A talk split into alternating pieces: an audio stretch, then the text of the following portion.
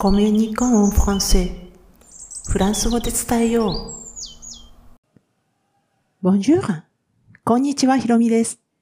今回はフランス語版、星の王子様のフレーズの69番。コロナ禍、旅行、環境問題で大活躍の単語。ケースクラコンシニュについてお話していきます。突然ですが、コロナ禍の約3年間、あなたはどこで誰と過ごしましたか？私は当初日本にいまして、フランスのロックダウンのニュースなんかを見て驚いてたんですけれども、2回目のロックダウンの最中にフランスに戻るっていう経験をしました。まあ、その際にフランスでよく聞いたのが、今回のフレーズにもあるコンシニュっていう単語です。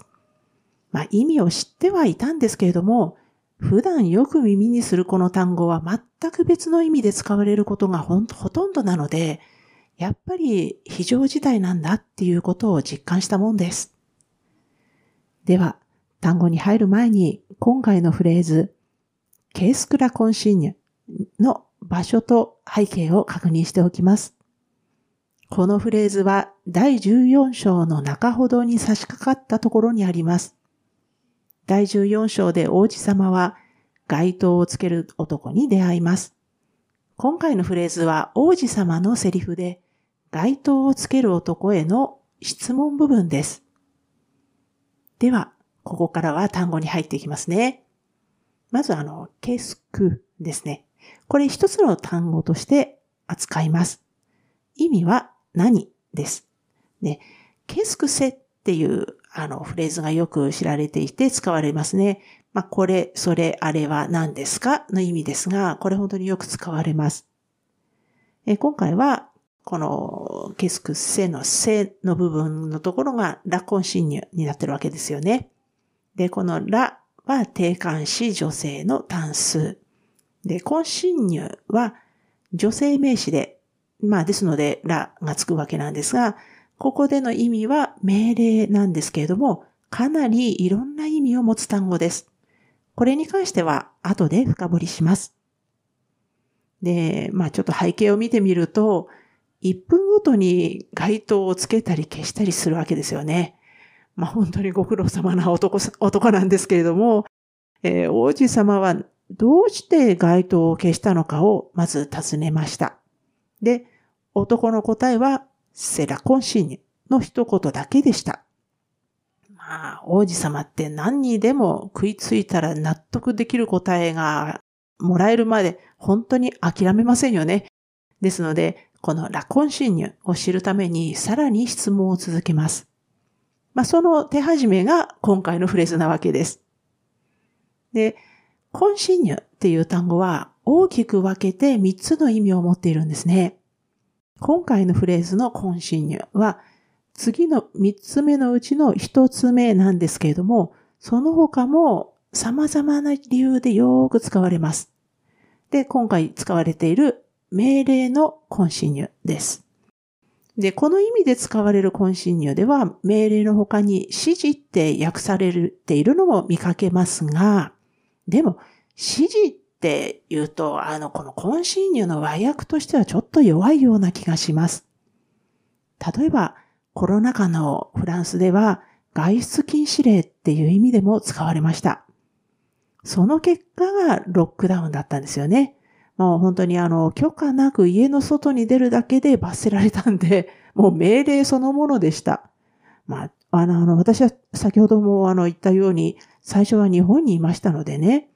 で、あの、その時の日本は外出しないでくださいっていうお願いだったですよね。まあ、それに比べるともう本当文字通り段違いの差でした。で、両方とも本当にもう身をもって経験をしたので、もうあの頃には戻りたくないです。で、その次が、あの、旅行先でのコンシニュです。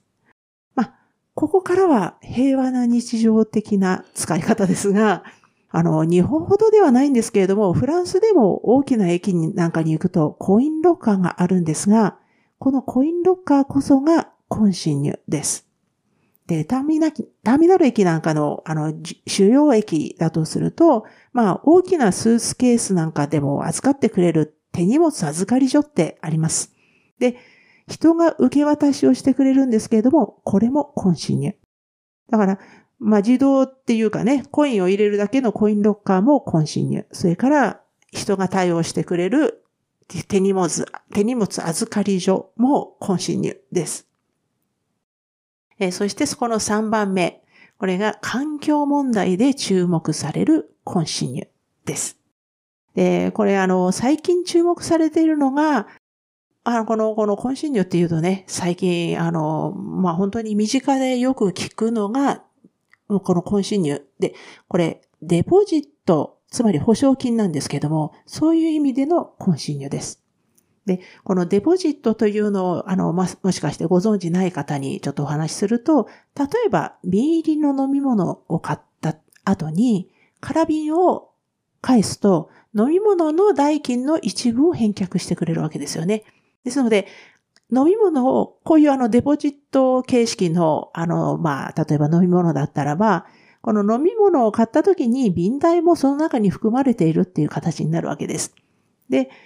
ああの、その、飲んだ後の瓶を返すと、その、まあ、瓶代を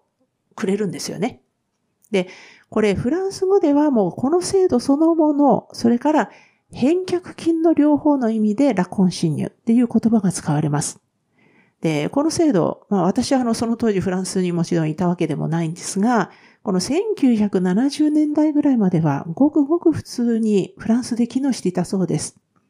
最近の、まあ、環境問題の意識っていうのがね、高まってきているので、まあ、あの、ちょっと比較すると、フランスはやはり日本よりも環境意識高いなって、本当にあの身近に感じますが、そういう形で、あの、かなり注目されている単語です。で、今回のフレーズの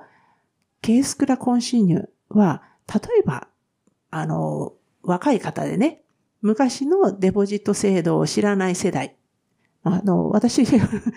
もう大人になってから、もちろん、あの、フランスに来ましたが、あの、はっきり言って、日本の Z 世代と 同じの、まあ、Z 世代が生まれた頃と同じぐらいにフランスに来ているので、で、あの、今の若い世代と、なんていうか、もう知っていることが似たり似たり寄ったりなんですよね。だから昔の、フランスの昔のことを知らないわけです。だからまあ、あの、はっきり言って若者とこう、話がうちゃ合うんですけれども、で、あの、音楽なんかもやっぱりフランスに来て、来た時に、まあ彼らが生まれたか小さいぐらいの時に聴いてた曲を私は聴いて、それでフラン、ああこういうフランスの曲があるんだっていうのを聞いたのでね、なんかこう、若者世代と似たり寄ったりの、あの、情報量なんですが、例えば私自身がこのデポジット制度フランス語で知らなくて、ケースクラコンニ、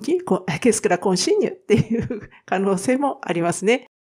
まあそういったあの説明をするときに、このタイトルになる可能性もあります。例えばブログなんかでこういう形で説明されている可能性大です。